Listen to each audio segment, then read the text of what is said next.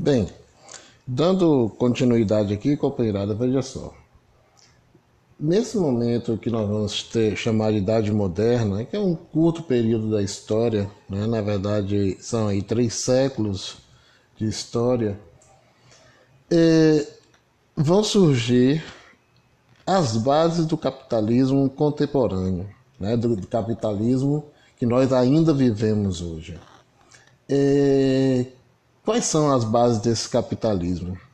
Primeiro, o aparecimento do que foi chamado de iluminismo, né, do século das luzes. Né? É, nesse período, a burguesia, a intelectualidade burguesa da Inglaterra e da França começaram a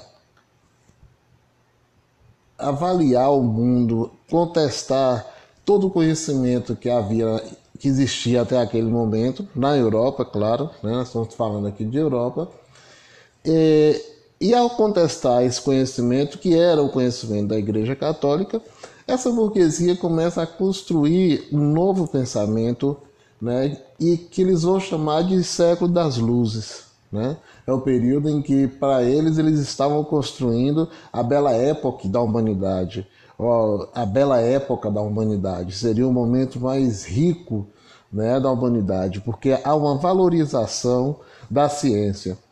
Lá atrás nós falamos sobre os princípios do Renascimento, e entre esses princípios do Renascimento você tinha lá o humanismo, o racionalismo, né, o individualismo, é, e a, o centralismo político e a burguesia. A partir do, da Idade Moderna, ela começa a utilizar esse, esses mesmos princípios, mas dando uma conotação é, que eles vão chamar de democrática né, à sociedade. Por quê? Porque eles vão romper com o próprio modelo que eles mesmos tinham criado de absolutismo monárquico. Aquele modelo que foi criado no Renascimento do absolutismo monárquico, de um rei forte que dominava todo um país e que governava sozinho, começa a ser questionado pela própria burguesia que criou esse princípio. Claro que não são os mesmos atores né, nesse processo, há aí uma, uma diferença de tempo, é, temporalidade e espaço, né? Você vai, é, essa burguesia que surge agora na Inglaterra e na França, eles começam a desenvolver a ideia da democracia burguesa, né? que eles vão chamar de liberalismo político.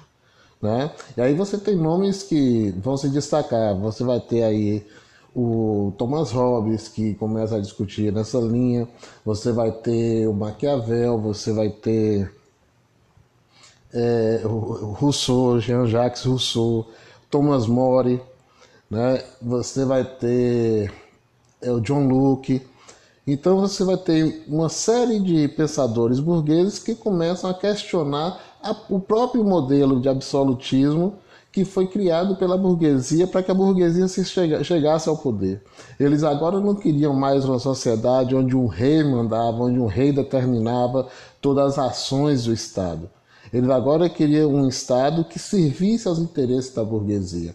E aí surge o primeiro iluminismo na Inglaterra, depois você tem o fisiocratismo na França, aí vem os enciclopedistas, né, Diderot e d'Alembert na França, e aí surge o liberalismo político, né, a partir da Inglaterra e também da França. Rousseau é francês, Thomas More e John Locke são ingleses, e esses caras vão começar a pensar o que foi chamado de liberalismo político.